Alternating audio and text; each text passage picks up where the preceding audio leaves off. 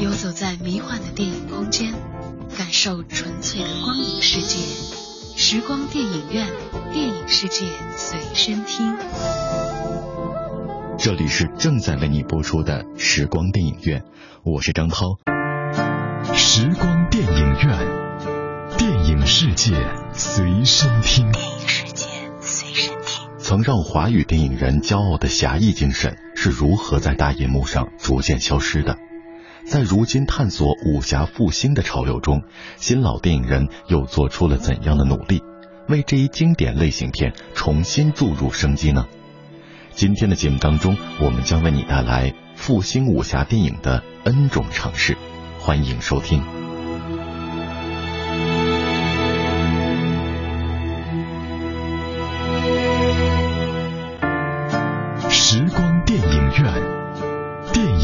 界随身听。电影世界随身听。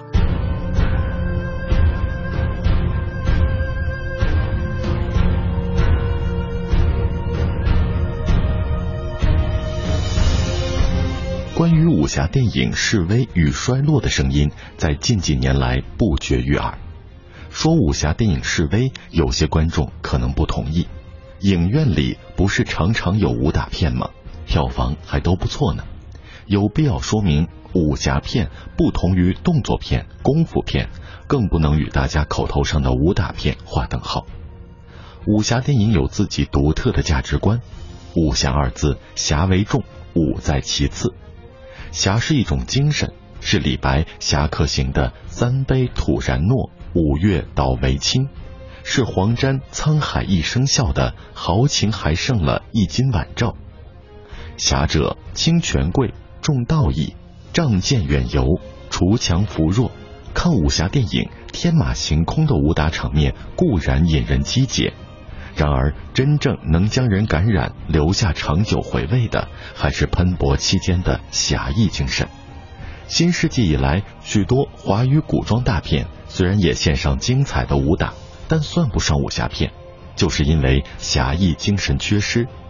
他们或徒有以武功逞勇斗狠的暴力，或空见庙堂不见江湖，与奉为经典的武侠电影《龙门客栈》《笑傲江湖》等一比较。差别是一目了然的，而曾经让华语电影人骄傲的侠义精神，又是如何在大银幕上逐渐消失的呢？在如今探索武侠复兴的潮流中，新老电影人又做出了怎样的努力，为这一经典类型片重新注入生机呢？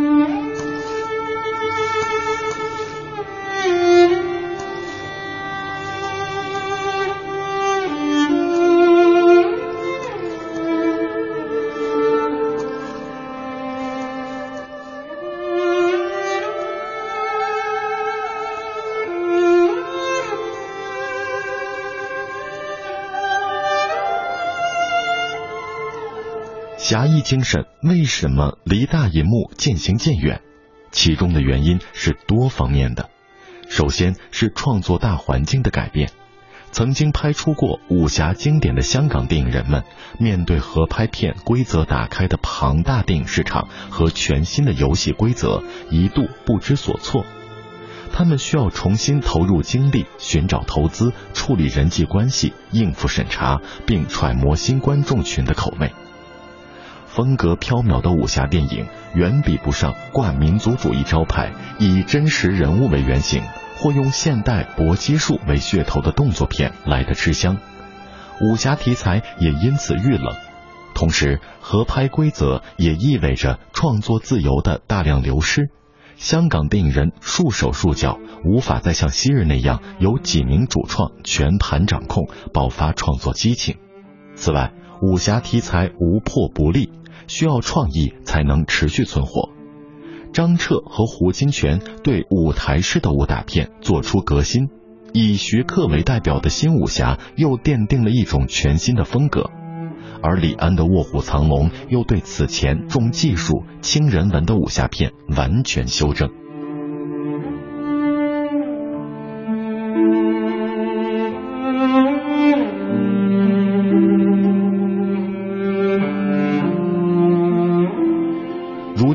又是十几年过去，已经到了武侠片再度创造新的时代。但就拍片者来看，老一辈武侠电影人都已经过了创作的黄金时期，却仍奋战在第一线。就像陈嘉上说的：“我正在拍的《神秘宝藏》用的武术导演副手仍是三十年前的那批人。我心很急，我希望多一些年轻一代的大星，否则就断代了。那么，把希望寄予新导演呢？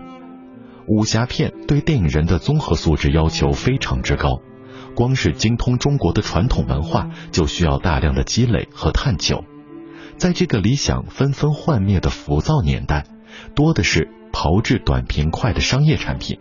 有多少年轻电影人肯像前辈一样花时间精力去钻研和琢磨呢？更大的危机来自大洋彼岸。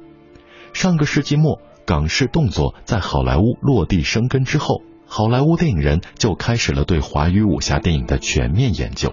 美国人虽然基础匮乏，却肯下笨功夫。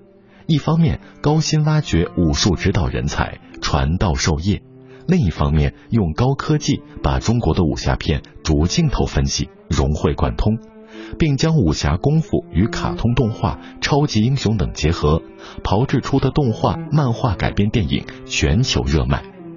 与此同时，华语的武侠电影无论故事素材还是拍摄手法，大部分在原地踏步，甚至要靠反过来吸取好莱坞新派打斗片的手法，比如打造超级英雄侠客、架空时代背景、引入奇幻元素等。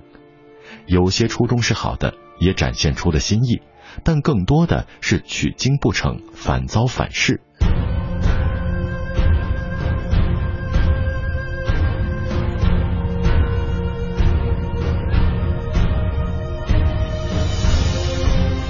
武侠片已经走到尽头吗？倒也不见得。李安曾经说过，每一个导演都有一个武侠梦。武侠电影是中国最成熟的电影类型，由草根文化为基础，与广大民众的精神寄托相呼应。武侠作品中的民间英雄区别于帝王将相等官方英雄，他们身怀绝技，能飞檐走壁，可开山辟石。这种超自然的神力，恰好代替了西方的科幻片。武侠电影所弘扬的嫉恶如仇、不惧强权、锄强扶弱、光明磊落等品格，依然是现代人所极力推崇的，也是现代社会所缺失、大众所呼唤的。因此，武侠文化仍大有市场潜力，武侠电影不会亡。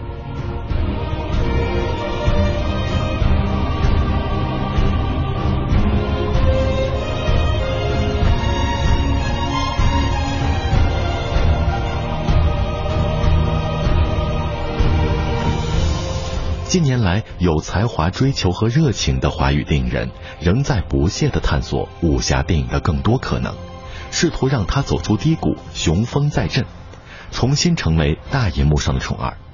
其中有分为武侠片第二、第三代掌门人的徐克和李仁港，有陈嘉上、袁和平、程晓东、于仁泰等老一辈港片影人，也有陆阳、徐浩峰、周显阳这样的后起之秀。擅长拍摄文艺片的两大宗师王家卫和侯孝贤也来助上一臂之力。通过近十年出品的武侠电影，我们可以看出华语电影人为复兴武侠片所做的努力。虽然作品并不一定都成功，称得上佳作的更是寥寥，但最起码这些尝试都是积极有益的。他们共同在银幕上延续了侠义精神的血脉，并为未来的武侠电影指出了方向。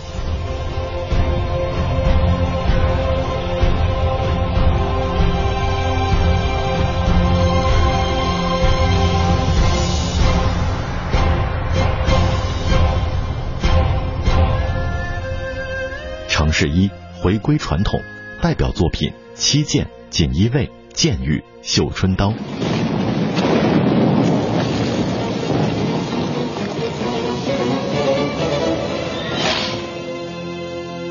他们是军队，人多势众，杀人斩草除根，大大小小，没一个放过。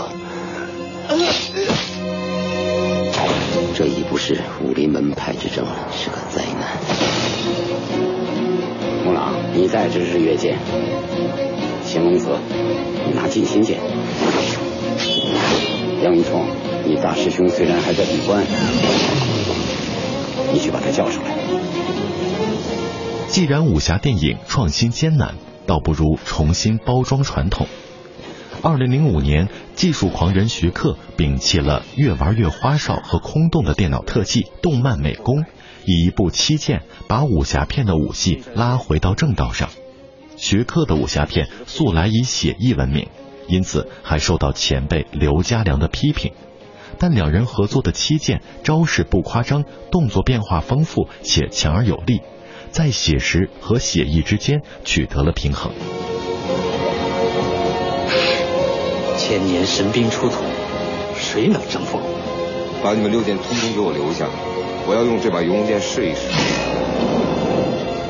一方面，七剑没有变成以往只见刀剑相撞的武打片，烽火连城的部下与副清主武元英在污水中打斗，全无半点优雅，只见你死我活。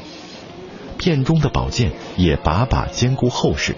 没有炮制薄铁皮与大刀巨斧正面迎抗的神话，同时刘家良也并没有固执的坚持完全硬桥硬马，保留了轻身功夫等浪漫主义元素。对陈父清主的十二门将之一用两把弯刀挑一把剑的进攻打法新奇诡异，楚昭南与烽火连城的窄巷斗剑，身法剑招变幻无穷。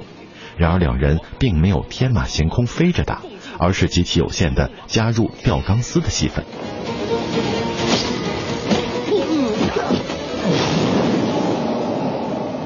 而最重要的是，在那个侠义缺失的古装大片霸占影视的年代，七剑让我们看见了武侠精神的回归。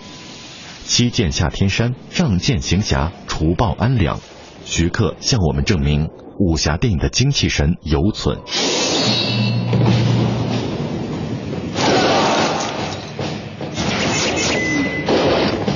锦衣卫指挥使青龙接旨。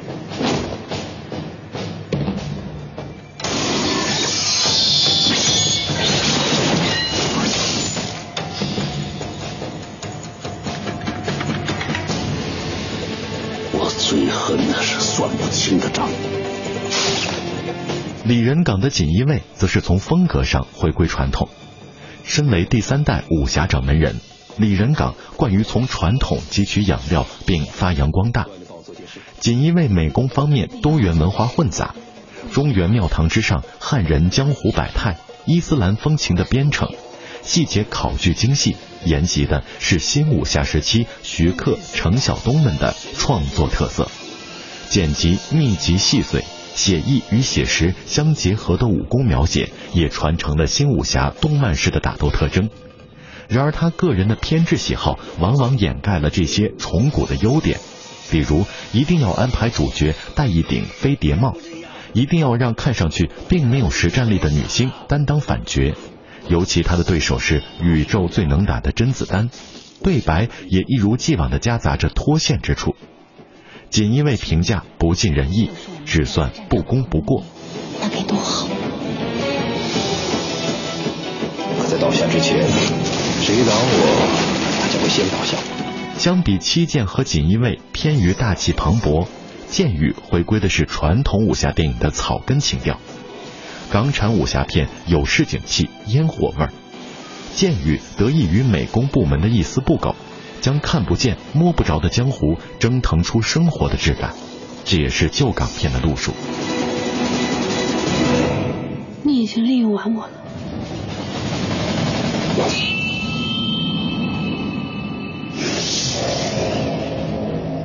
剑雨在故事方面也非常老派，只不过顺应当下口味，做了一点带有恶搞性质的调整，把武林中人抢夺的秘籍或宝藏图改成一具遗体。易容大行其道，却是为了一出古装版史密斯夫妇做铺垫。同样是复仇主题，却又掩盖在婚姻爱情的幌子之下。这一切，老武侠迷看了都要偷偷的笑。江阿生的所作所为与传统中大侠之举有着较大的出入。转轮王作为一号反角，夺取武林至宝的动机相当恶趣猥琐。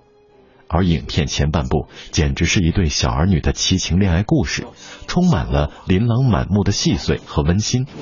搬到当代都市，毫无违和感。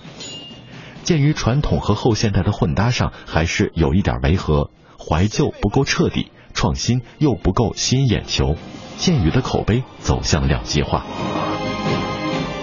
你是真喜欢他，还是只要是个男人就行？除了易容和复仇，传统武侠片的另一个重要主题是兄弟情深。从邵氏年代张彻门下的狄龙和江大卫，到新武侠时期的一系列经典，手足同袍之情是江湖豪侠们一切行动的首要驱动力。父亲。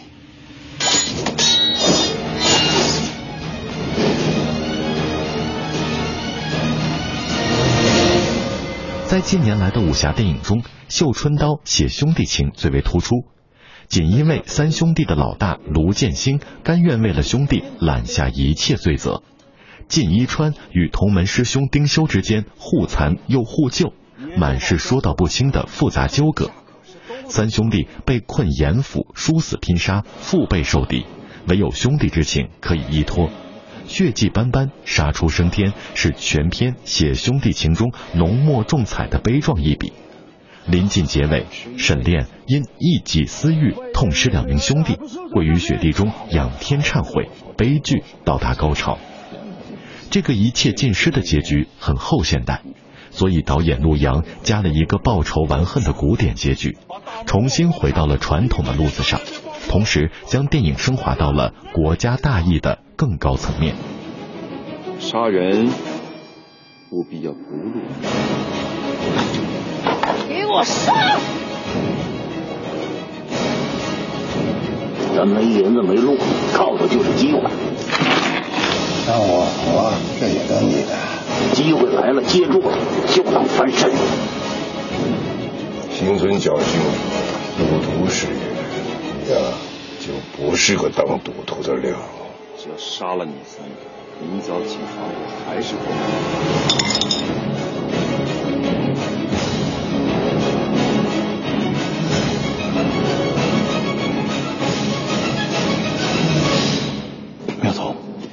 是因为我，你也许不是今天这个样。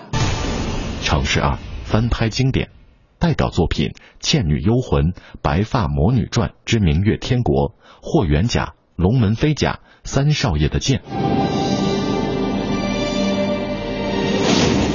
你应该知道在兰若寺会碰到什么：一只千年树妖，两条好毒的蛇妖，还有一大堆数不清的妖精。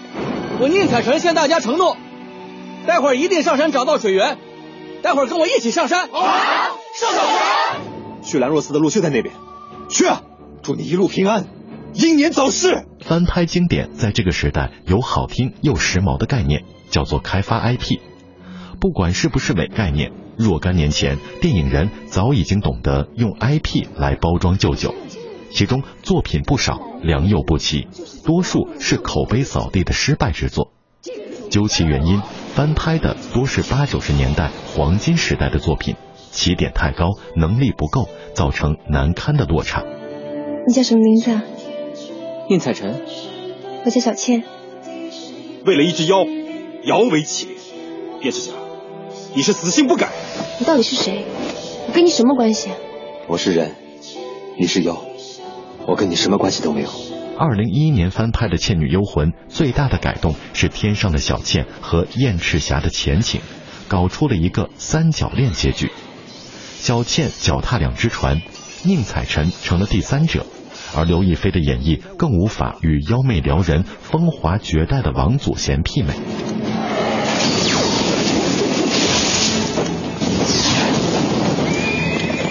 白发魔女试图更加恢宏地呈现梁羽生作品中明末清初乱世的时代背景，但前半程线索太多，难以收拢，反而连卓一航与练霓裳的感情也讲得磕磕绊绊，要靠突兀的床戏来救场，只把原作中凄美的爱情故事变成了一个匪夷所思的笑话，让文章武学的招牌蒙羞。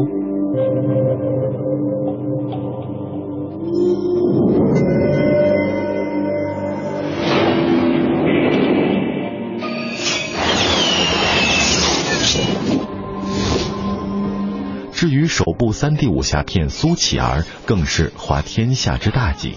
所谓世界首创的三 D 武打戏，区区二十分钟，分散在影片的各个时段，观众必须不停的戴眼镜、摘眼镜，影片本身也是槽点如雨。前后断裂的情节，不着边际的台词，生硬耍酷的周杰伦，把影院变成了吐槽交流大会。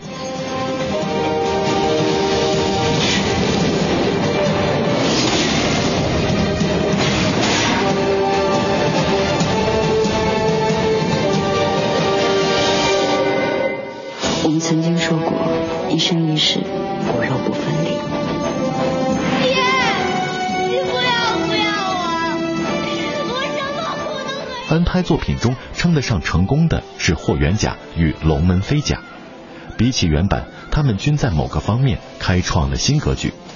前者在于理念，后者在于技术。李连杰主演的《霍元甲》打败外国高手，扬我国威，已经不是故事的重心。影片试图讨论武力的无用，击败对手无法换取内心的安宁，更遭致灭门之祸。只有当他放下仇恨，才进化成一代宗师。这是基于李连杰个人经历的思考，观众很难共情。加上限于剧本，表现霍元甲的顿悟和进化，说教意味过于浓厚，因此影院版本大大删减了文戏段落，削弱了阐述思想的意图，突出了观众喜闻乐见的擂台比武。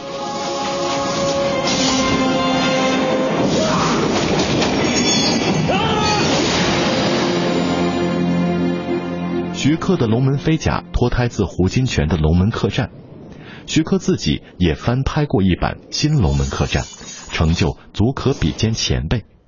从情节编排、角色魅力和兵器与武打的设计，《龙门飞甲》都比两部原版逊色，但它强处在于 3D 技术。比起那部笑死人不偿命的《苏乞儿》，《龙门飞甲》真正称得上是华语首部 3D 武侠。将观众置身汪洋战舰、大漠孤宅、龙卷风暴、地底古城之中。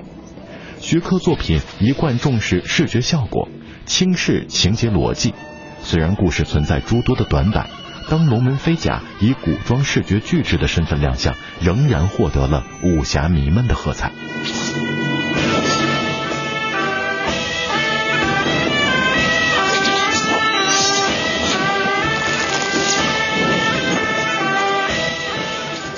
客栈三年前就是一家黑店，老板娘是朝廷钦犯，负罪在逃。龙门客栈什么地方啊？他们的底探出来了吗？我们要利用龙门客栈的地形和风势，兵分四路，打他个措手不及。必须看到，无论观众口碑还是影响力，翻拍都比不上旧版。经典的地位不可撼动，翻拍作品的票房成功，与其说是翻拍的高明。不如说是本身大堆明星、新技术等商业价值的体现，而将于今年下半年上映的《三少爷的剑》很有潜力成为首个例外。导演尔冬升一九七七年曾经主演过邵氏版的《三少爷的剑》，一直对重拍该题材心存执念。他从两千年前后开始筹备，到去年方才成型。义无反顾的热情和多灾多难的历程，很可能催生出一部诚意与实力兼具之作。这次主演尚未导演的阵容变换，或许真能够打破翻拍不如原版的魔咒。